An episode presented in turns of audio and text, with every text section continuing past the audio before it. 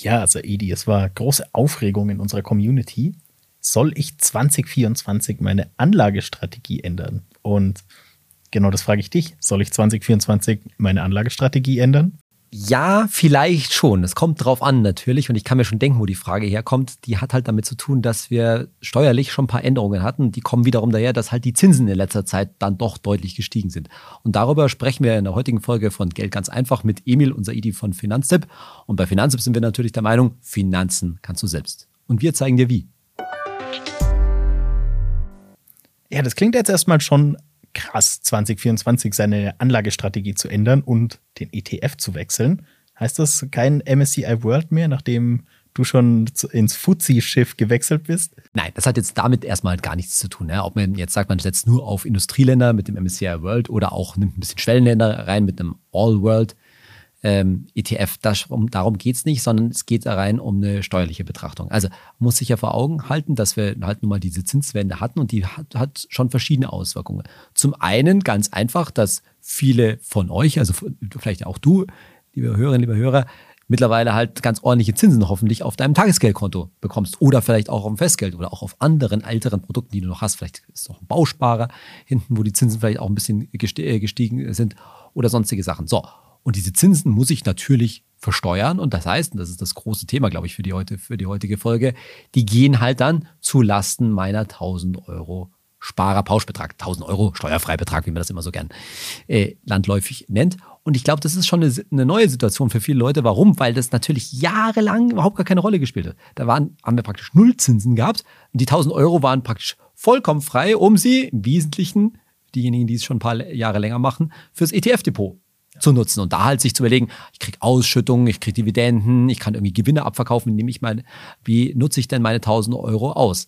Aber da hat sich das Spiel halt etwas verändert, weil man jetzt halt dann, je nachdem wie viel Geld man natürlich auf der Seite hat, aber schnell mal ein paar hundert, vielleicht sogar ein paar tausend Euro an Zinsen bekommt und das geht dann schon gleich ganz, äh, ganz gehörig zulasten eben des äh, Sparerpauschbetrags. Ja, und bisher war ja die Strategie so eine einfache Startstrategie oft, ich investiere erstmal in den ausschüttenden ETF, weil da bekomme ich ja quasi die Ausschüttungen, sind ja eine gute Belohnung, die einen bei der Stange hält, kriege da meine, meine, meine Ausschüttungen, also genau gesagt, der Ausschütter schüttet ja die Dividenden tatsächlich an mich aus und die kommen dann aufs Verrechnungskonto und das mache ich halt, bis ich diese 1000 Euro ausgenutzt habe, weil es kommen ja eh keine Zinsen irgendwo. Also so, ich sag mal, die Niedrigzinslogik war das ja noch. Aber wenn man jetzt mal das, ich sag mal, ein bisschen hochrechnet, so Ausschüttungsrendite 2% ungefähr, ist ja ein okayer Richtwert, würde ich sagen, der reicht ja dann bis zu einem ETF-Volumen von 50.000 Euro. Das ist einmal, denke ich mal, viele, viele auch von unseren Nutzerinnen und Nutzern werden das auf jeden Fall entweder schon erreicht haben oder erreichen das noch. Also das ist gar nicht so fern, dann ist da der Freibetrag schon weg. Und dann machst du ja mit dem Thesaurierer weiter und nutzt ja immer noch den aber da haben wir ja wirklich die Rechnung ohne die Zinsen gemacht, also was du schon, schon angesprochen hast, also ohne das Tagesgeld. Und das ähm, kommt da jetzt auch noch mal dazu. Und das ist ja auch gar nicht, ähm, gar nicht so wenig. Also wenn du jetzt überlegst, 3% Zinsen aufs Tagesgeld ist ja locker machbar mit unseren Empfehlungen, die wir, die wir auch in den Shownotes verlinken. Und da bist du dann ja bei 33.000 Euro Genau. Also schon drüber. Genau. Also 33.000 Euro, sage ich jetzt mal auf dem Tagesgeld, das ist natürlich schon eine Stange Geld. Das wird vielleicht der eine oder andere haben, aber sage ich mal, ich nehme mal 10.000 Euro, sagen wir mal. Ja, also ein bisschen größerer Notgroschen und ich habe halt etwas mehr auf meinem Notgroschen, weil ich halt auch noch Sicherheitsbaustein auf meinem äh, Depot habe, so, dann bekomme ich da 300 Euro Zinsen, die ich natürlich, Achtung, erstmal grundsätzlich voll versteuern muss. Ne? Da gibt es ja keine, erstmal keine Freistellung oder sowas in Richtung. Das heißt, diese 300 Euro gehen zu, voll zu Lasten meiner 1000 Euro Freibetrag. Und was hast du gesagt? Jetzt im Gegenzug hat man bisher gesagt, ja, bei 2% Ausschüttungsquote wäre ich erst bei 50.000 in einem ausschüttenden ETF, hätte ich die 1000 Euro voll. Jetzt war der Tipp eh schon immer, geh ja nicht an diese 50.000 ran. Warum? Sondern wir würden eher sagen, fang halt mal an mit einem Ausschütter, bis der vielleicht so 20, 25, 30.000 hat. Warum? Weil selbst wenn ich da Ausschüttungen rausbekomme, der wächst ja hoffentlich trotzdem noch. Ja, der hat ja auch noch eine Kursrendite. Ne? Also ich erinnere mal wieder dran, Gesamtrendite bei einem Fonds, bei einem ETF oder überhaupt eine Aktienanlage besteht aus Kursrendite plus Ausschüttungsrendite. Wenn wir jetzt sagen 2% Ausschüttungsrendite bei einem Ausschütter, dann wäre meine langfristige Erwartung, dass der immer noch 5% im Kurs zulegt. Das heißt, ich sollte, hätte von vornherein nie so weit gehen sollen, dass ich an diese 50.000 auch nur annähernd rangehen, äh, rangehen sollte, sondern schon bei 20, 25, wie auch immer, so einer Größenordnung Schluss machen, weil ich ja damit rechne, dass ich dann das Geld in dem Ausschütter liegen lasse, nicht verkaufe, es in dem Ausschütter liegen lasse und der Ausschütter dann weiterhin wachsen kann. Aber jetzt hast du völlig recht. Jetzt bleiben wir wieder beim Beispiel. Ich habe 10.000 Euro auf dem Tagesgeldkonto, bekomme da 3% Zinsen, macht 300 Euro Zinsen, macht nur noch 700 Euro, die ich frei habe. Also merke ich schon, ja, da ist die Grenze ein bisschen gesunken. Und was ich halt, das glaube ich, müssen wir an der Stelle nochmal klar machen. Was ich natürlich nicht machen will oder was ich verhindern will, ist, dass ich jetzt einen ausschüttenden ETF bespare, weil ich ja mit den Ausschüttungen dann die, die steuerfrei kassiere, weil die unter meine 1000 Euro Freistellungsauftrag, Sparerpauschbetrag fallen, die ich dann wieder reinvestiere und dann aber über diese 1000 Euro drüber laufe mit meinen, mit meinen Ausschüttungen, die versteuern muss, die auch wirklich versteuern, die äh, Steuern, ab, äh, Steuern abführe und sie mir halt nicht per Steuererklärung oder sonst wie zurückholen kann, dann habe ich tatsächlich nicht umsonst, das kann man auch wieder nicht sagen, ich habe nicht umsonst Steuern gezahlt, aber ich habe natürlich definitiv zu früh Steuern gezahlt. Das ist auch ein Aspekt, vielleicht erwähne ich das hier an der Stelle nochmal kurz. Man muss sich jetzt auch nicht dramatisch äh, ärgern. Jede Kapitalertragssteuer, jeder, jeder Euro Abgeltungssteuer, den ich bezahle, bezahle ich sowieso irgendwann früher oder später. Das ist auch wichtig. Aber es macht halt einen Unterschied, ob ich diesen einen Euro Kapitalertragssteuer jetzt bezahle oder erst in 30 Jahren oder 40 Jahren, wenn ich ins hohe Alter halt mitrechne. Da entsteht halt ein Zinseszinseffekt daraus. Also muss ich halt aufpassen, dass ich mit meinem Ausschütter nicht über diese 1000 Euro Freigrenze rüberlaufe und mit anderen Worten schon sehr viel früher, je nachdem, wie viel ich halt an Zinsen, an Zinsen habe, drüber laufen. Bleiben wir nochmal bei unserem Beispiel. Sagen wir, ich habe 10.000 Euro auf dem Tag, Tagesgeld und das mag sich ja mit der Zeit auch nochmal erhöhen. Dann zahle ich 300 Euro an Zinsen, habe noch 700 Euro von meinem Sparerpauschbetrag frei. So, wenn ich das, wenn ich das jetzt wieder bei einer Ausschüttungsquote von, ähm, von 2% äh, rechne, ja, dann bin ich halt schon irgendwo an der Grenze ganz, ganz schnell, also mich überschlagen, ja, irgendwie so bei 30.000 äh, bei 30 Euro. Da wird es dann schon dünn, äh, sage ich, äh, sag ich jetzt einfach mal. Also am Ende geht es halt darum, wenn ich jetzt vor Jahren damit, liebe Hörer, liebe Hörer, wenn du vor Jahren damit angefangen hast, einen ausschüttenden ETF, gerade aus Gründen dieser Steueroptimierung, zu besparen, dann ist es relativ wahrscheinlich, dass ich jetzt, dass jetzt die Zeit ist, bereits auf einen Thesaurierer umzusteigen, äh, weil, ich, weil du sonst in die Gefahr gerätst, dass du mit deinen Ausschüttungen plus Zinsen, die du halt auf dem Tagesgeld oder auf anderen Zinsprodukten kassierst, über die 1000 Euro drüber läufst. Und das ist ja, das ist ja, sag ich mal, noch gar nicht mal nur durch dieses Ausschütterproblem so dramatisch und durch die Tagesgeldzinsen, was ja eigentlich ein positives Problem ist. Also das ist, glaube ich, auch wichtig, sich das nochmal generell auch in Erinnerung zu rufen. Jede Steuer, die man darauf zahlt, heißt ja auch, dass man Gewinn gemacht hat. Also es ist ja eigentlich ja, erstrebenswert, möglichst ja. viel ähm, Steuern zu zahlen. Also wir alle würden gerne die Kapitalertragssteuer zahlen, die, keine Ahnung, Warren Buffett in Deutschland zahlen müsste. Wenn ich die Wahl hätte, obwohl der sich bestimmt auch da, darüber ärgern würde. Und ähm, Trotzdem kommt ja noch ein zweiter Faktor dazu mit der Vorabpauschale. Ja. Die, ist ja, die ist ja auch neu. Und dass es die Vorabpauschale nicht gibt, ist ja auch so ein, ähm, so ein Effekt der Niedrigzinsphase. Also das ist ja so ein fiktiver Ertrag deiner ETFs, den du dann vorab versteuerst und dafür bezahle ich ja dann später weniger Steuern. Da greift der Staat im Endeffekt so ein bisschen in dieses Steuerstundungsmodell ein, das du mit, mit einem Thesaurierer machst, vor allem. Und naja, das ist halt jetzt zurück, weil die richtet sich ja nach diesem Basiszins, der sich an den, an den Bundesanleihen orientiert und es sind derzeit, ich habe äh, vorhin nachgeschaut, 3,62 Prozent, also ist auch schon ähm, ein relativ solider Zins inzwischen, der war ja ganz lange negativ, also so minus 0,88 Prozent. Und da war die Vorabpauschale natürlich dann nicht existent und wurde nicht erhoben. Und jetzt ist sie halt zurück. Aber die sorgt ja auch wiederum für, ein, für ein Problem. Natürlich auch bei den, bei den Thesaurierern, aber halt auch bei ETFs natürlich generell, das ich jetzt mit einkalkulieren muss. Also ich muss ja quasi eigentlich doch zwischen zwei so Waagschalen ein bisschen jonglieren. Also ja. ich habe auf der einen Seite die Ausschüttungen und das Tagesgeld und auf der anderen Seite die Vorabpauschale. Ja. Wie mache ich es denn dann? Ja, also es ist tatsächlich gar nicht so einfach, vor allem, weil man ja auch wissen müsste, wie sich das jetzt die nächsten Jahre weit, weiterentwickelt. Also mit anderen Worten, so eine Steueroptimierung laufen zu machen, ist tatsächlich schon ein bisschen anspruchsvoll. Aber ich versuche es mal ein bisschen zu, vereinfacht zu zu machen. Bleiben wir bitte bei dem Beispiel. Ich habe 10.000 Euro auf dem Tagesgeld, was ich, wo ich jetzt 3% kassiere. Achtung, die, auch die 3% können sich natürlich ändern. Ne? Also da sind schon viele Variablen im Spiel. Aber sagen wir mal, ich kassiere 3%, 3% macht 300 Euro an Zinsen, die ich versteuern muss. So, und jetzt habe ich in, sagen wir mal, in einem tesorierenden ETF 20.000 Euro äh, drin. Ja.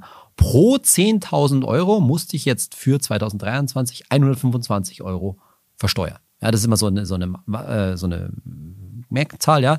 Wenn ich 10.000 Euro in einem tesorierenden ETF drin habe, dann ist die, das, was ich versteuern muss, sind etwa 125 Euro. Das kann man sich noch einigermaßen merken. Also 105, weil ich über 20.000 Euro in dem tesorierenden ETF rede, 125 Euro mal 2 macht 250 Euro.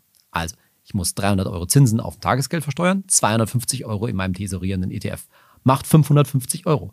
Dann habe ich noch 450 Euro Spielraum, die ich jetzt zum Beispiel mit einem ausschüttenden ETF mit Ausschüttungen verballern kann, könnte man, äh, könnte man sagen.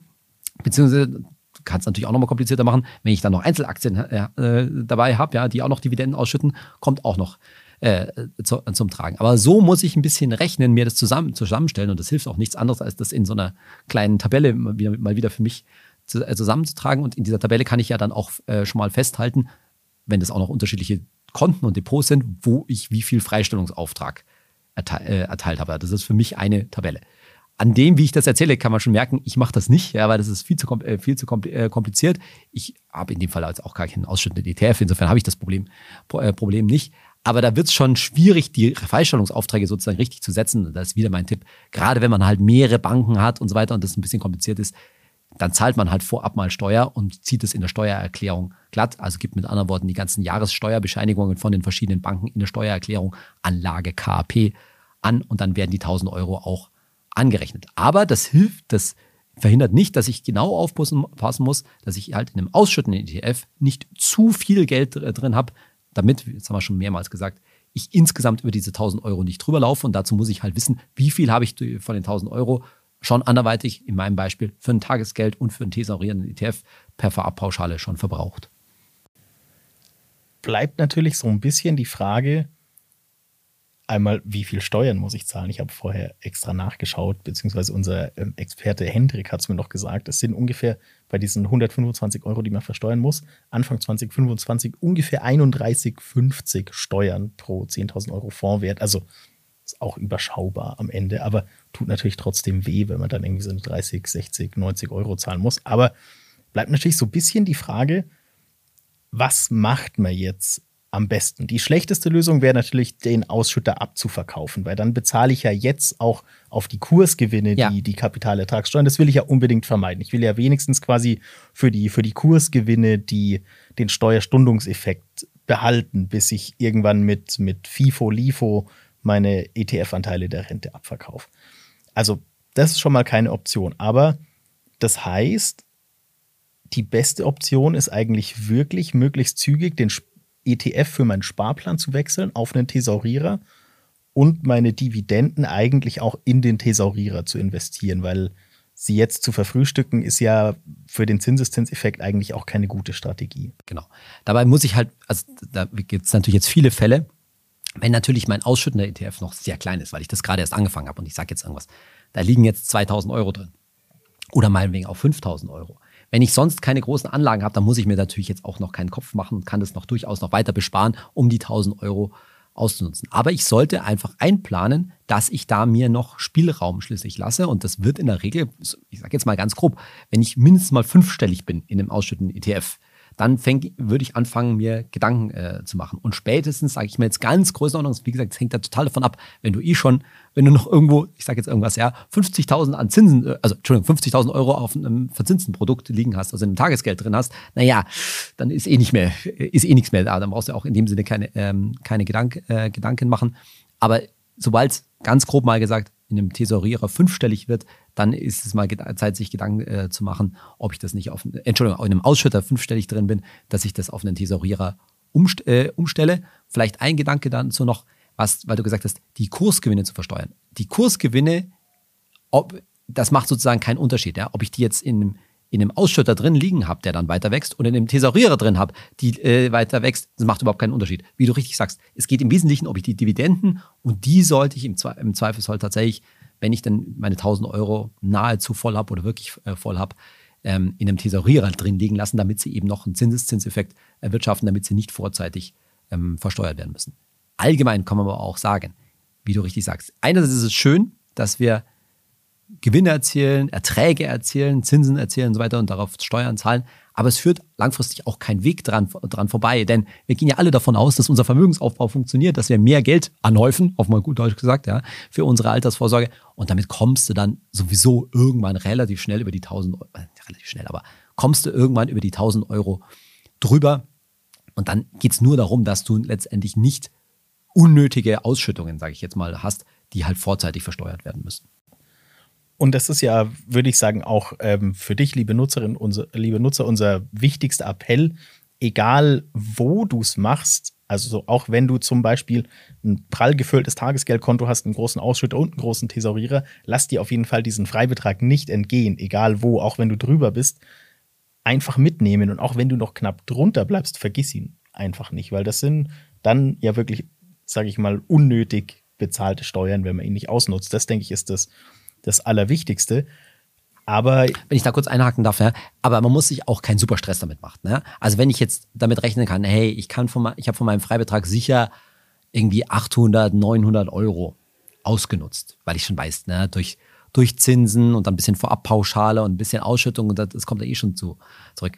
Ob ich jetzt die letzten 100 oder meinetwegen auch 200 Euro von meinem äh, Sparerpauschbetrag noch unbedingt ausnutze oder nicht, ja, also so ganz grob auf 100 Euro sind es halt 25 oder also Größenordnung 26 Euro Steuern gespart. Ja, ist ganz nett, aber ist auch jetzt nicht, muss ich mir jetzt auch nicht einen Riesenstress äh, deswegen machen. Und langfristig davon ist der Zinseszinseffekt auch jetzt nicht so gigantisch. Wir reden über pro 100, äh, pro 100 Euro vom Sparerpauschbetrag reden wir über 26 Euro im Jahr.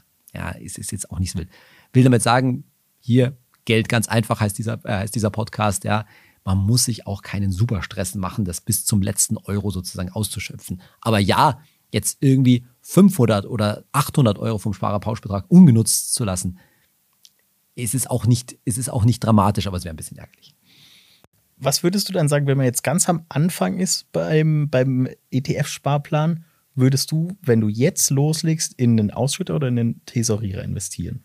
Also zunächst mal ist natürlich die Frage, wie gut ich mich damit auskenne. Ich glaube, diese Folge hier, die wir hier machen, ist natürlich für Leute, die Steueroptimierung betreiben wollen und die schon ein bisschen wissen, wie der Hase, wie der Hase läuft. Ja, ähm, die haben in aller Regel mit dem, mit dem ETF-Investieren schon, an, äh, schon angefangen.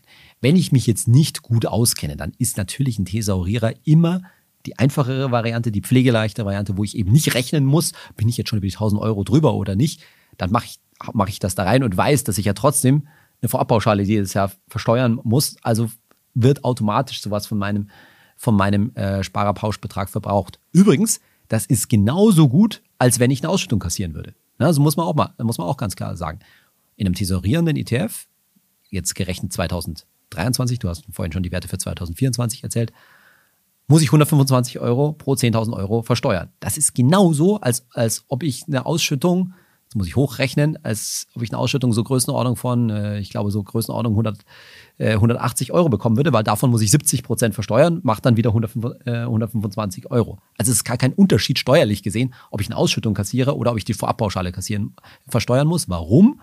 Weil später beim Verkauf auch eine Vorabpauschale natürlich angerechnet wird. Das heißt, auf die bereits versteuerten Vorabpauschalen zahle ich später keine Steuern mehr. Und das ist genauso, als ob ich heute eine Ausschüttung kassiere, davon 70 Prozent versteuern muss und dieses Geld wieder reinvestiere. Auch dieses reinvestierte Geld muss ich nie wieder äh, versteuern. Also steuerlich gesehen macht das gar keinen Unterschied. Und wenn ich halt mit dem Thesaurierer anfange, dann weiß ich, dass zumindest ein Teil davon schon immer jedes Jahr äh, versteuert wird und ich meine 1000 Euro ausnutze muss ich ja tatsächlich sagen, war für mich auch persönlich so einer der wenigen Momente, wo man mal so halbwegs freudig Steuern bezahlt, wie ich äh, das Geld für die Vorabpauschale aufs Verrechnungskonto überwiesen habe. Weil es ist ja trotzdem auch so eine, ja, so ein bisschen so eine Erfolgsbescheinigung, eben weil es wirklich eine, eine Steuer auf Gewinne ist. Und ich glaube, das sollte, also ist zumindest ein Gefühl, das mir geholfen hat. Vielleicht hilft es auch dir, liebe Nutzerinnen, lieber Nutzer, das einfach ähm, mitzunehmen, dass man sich denkt, cool, ich habe jetzt einen Gewinn gemacht, auf den muss ich zwar Steuern zahlen, aber es ist eigentlich ein bisschen mehr wie, ja, wie so dieser, dieser nervige Termin am, am Ende von der Uni zum Beispiel, dass du dein Zeugnis noch abholen musst. Das ist nervig, aber ja, kriegst du dein Zeugnis. Aber es ist trotzdem rewarding, sozusagen. Ja, ja ich verstehe schon. Und bei mir ist es, ist es so, wie, äh, eben wie ich schon gesagt habe, ich mache überhaupt keine Freistellungsaufträge mehr. Ja, ich habe auch das Geld aufs Verrechnungskonto ähm, äh, trans äh, transferiert und da geht da auch erstmal ganz schön ordentlich was weg. Aber ich weiß halt auch, dass in meinem Fall ein Teil äh, davon ich nächstes Jahr über die Steuererklärung auch wieder zurück, zurückbekäme. Insofern ist es nur kurz für mich jetzt in dem Fall, naja, Größenordnung wahrscheinlich ein paar Monate beim Start und dann bekomme ich es auch, bekomme ich es auch wieder. Also auch so eine Denke für diejenigen unter euch, die das halt eben sagen, oh, mir ist das mit den Freistellungsauftragen alles zu kompliziert, ich mache das eben in meiner Steu Steuererklärung. Es ist letztendlich ne, die, auch bezogen auf die 1000 Euro, nur Geld, das ihr vorab mal kurz ge äh, gezahlt habt und dass ihr euch über die Steuererklärung wiederholt. Und ist natürlich auch ein Anreiz, überhaupt eine Steuererklärung zu machen und äh, auch vielleicht relativ zeitnah. Und damit sind wir schon wieder sehr, sehr nah am Ende von unserer Folge. Aber Saidi darf sich natürlich wieder den Fragen unserer Nutzerinnen und Nutzer stellen. Und wir haben tatsächlich vor kurzem mal über den Uni Global geredet. Das ist ein sehr, sehr beliebter Investmentfonds. Und ähm, da haben tatsächlich mehrere Userinnen und User danach gefragt, also über DK, Uni Global, diese ganzen verschiedenen großen deutschen Investmentfonds, was sie denn jetzt tun sollen. Ich habe mal exemplarisch eine Frage einfach rausgegriffen von einem Spotify-User, der ähm, oder einer Userin, die nur einen sehr, sehr langen Nummerncode hat als Username, den ich jetzt nicht vorlesen werde. Ich werde mich sowieso vertun, aber er oder sie wollte wissen, hey Saidi, wie genau funktioniert das mit dem Uni-Global-Wechseln oder habe ich es falsch verstanden?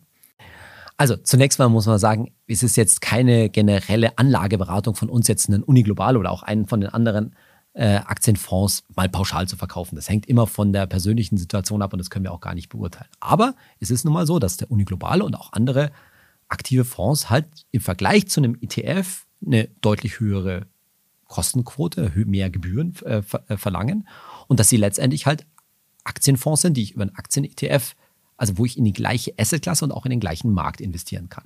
Es kann keiner sagen, ob über den Zeitraum in der Zukunft, nächsten drei Jahre, nächsten fünf Jahre, nächsten 20 Jahre ein Uniglobal besser oder schlechter läuft als ein entsprechender ETF auf dem weltweiten Aktienmarkt.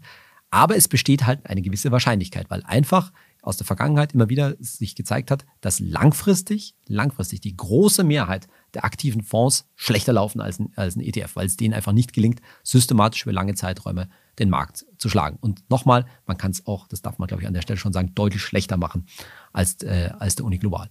Aber ansonsten ist mit dem Wechseln relativ einfach. Ich brauche nämlich nicht darauf aufzupassen, ob ich jetzt in welcher Marktphase ich mich befinde. Es geht nicht darum, ob die Kurse jetzt gerade hoch sind, was auch immer das bedeuten soll, also ob es zuletzt hochgegangen ist oder zuletzt runtergegangen sind. Weil die Idee ist ja zu sagen, ich verkaufe diesen, äh, diesen Uni Global und ersetze ihn durch einen MSCI World ETF oder einen anderen weltweiten Aktien-ETF und tausche dabei letztendlich nur Kurse.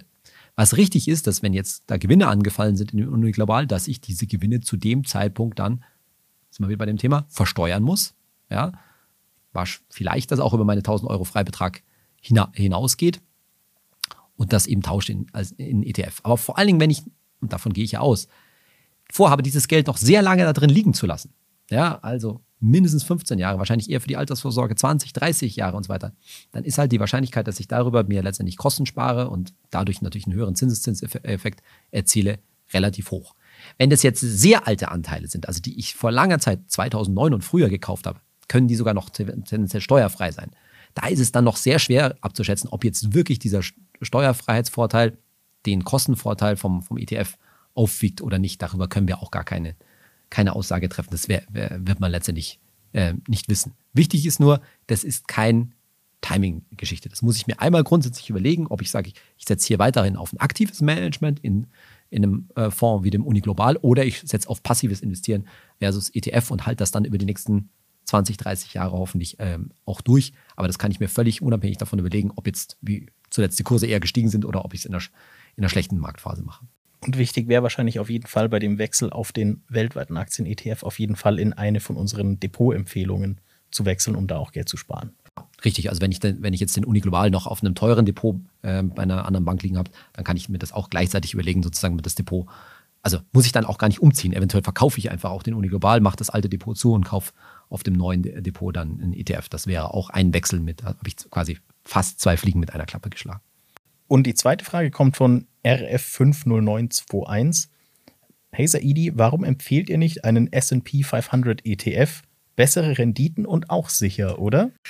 Ja, bessere Renditen. In welchem Zeitraum wäre meine Gegenfrage? Ja, ist richtig. Der S&P 500 ist zuletzt ja ähm, sehr gut gelaufen. Warum? Muss man vielleicht kurz auch für alle erklären. S&P 500 sind die 500 größten US-amerikanischen Aktiengesellschaften, die halt da in einem Index, in einem sehr bekannten Index auch zusammengelaufen sind. Und ja, zuletzt ist schlichtweg, kann man mal einfach mal so sagen, der amerikanische Aktienmarkt auf im Vergleich zu zum Beispiel zum europäischen oder auch zum asiatischen Aktienmarkt sehr stark gelaufen, was insbesondere damit zu tun hat, mit dem Kursboost bei den großen Tech-Konzernen. Ne? Also wir wissen alle, wovon wir reden, ja, bei Amazon, bei, bei Google, bei, äh, bei Apple etc. Was wiederum sehr, oder Nvidia muss man nicht an der Stelle auch nennen, Nvidia deshalb auch, weil es eben um den Boom von AI, von künstlicher Intelligenz hier geht, der, der sehr für sehr viel von diesen Kursgewinnen gesorgt hat. So, die Frage ist ja, warum empfehlen wir das nicht? Naja, weil das jetzt einfach ein schlichtweg erstmal grundsätzlich ein kurzfristiger Trend ist. Ja, das ist nicht so, dass wir bei Finanzstellen sagen, hey, wir glauben, dass für die nächsten 15 Jahre mindestens mal oder sogar noch länger der amerikanische Aktienmarkt eine Überrendite, also eine bessere Rendite als der Restmarkt erzielt. Kann sein, weiß ich aber nicht. Ja, also wir werden es ganz bestimmt nicht deshalb machen, weil der jetzt zuletzt gut gelaufen ist. Ne? Das ist eben genau dieses, dieses, dieser Recency Bias, sagt man, ne? also wenn ich jetzt zurück auf die letzten Erfahrungen in meinem Leben sozusagen zurückschaue, sage ich, hey, das, was gerade gut gelaufen ist, das wird auch in der Zukunft weiter gut laufen. Das kann so sein, muss aber auch überhaupt nicht sein. Die Idee beim passiven Investieren ist immer wieder eben nicht auf solche Trends speziell aufzuspringen, nicht zu sagen, hey, das, was jetzt gerade gut gelaufen sondern ganz sich davon eben von einer Marktprognose frei zu machen, sondern zu sagen, ich schmeiße mein Geld einfach in dem Fall ja in die größten Unternehmen, aber auch in einen breiten, breiten Teil dieser größten, äh, großen Unternehmen und sage, was weiß ich, wie das, wie das weitergeht. Der Witz ist ja natürlich, wenn man jetzt über den AI-Boom oder KI-Boom äh, redet, der ist natürlich in dem MSCI World oder so natürlich auch enthalten, halt nur nicht so stark. Wer es will, kann auch in so einen S&P 500 ETF investieren. Das ist jetzt wahrscheinlich keine Katastrophe, aber das würde ich auf keinen Fall alleine machen. Dann muss man sich halt überlegen, welche weiteren ETFs, Schwellenländer, Europa und so weiter ich noch dazu mache, zusammen, zusammen mixe. Naja, und wenn ich das dann mixe, um letztendlich den breiten Markt wieder abzudecken, dann kann ich auch wieder einen weltweiten, also einen All-World-ETF äh, nehmen. Da kann ich nur sagen, vielen Dank dir, Saidi. Vielen Dank dir, liebe Nutzerinnen, lieber Nutzer, fürs Zuhören oder Zuschauen. Und falls dir unsere Folge gefallen hat oder auch die anderen Folgen, würden wir uns natürlich freuen, wenn du uns eine gute Bewertung da lässt, egal wo auch immer du unseren Podcast hörst oder anschaust. Vielen Dank und bis zum nächsten Mal. Tschüss, mach's gut.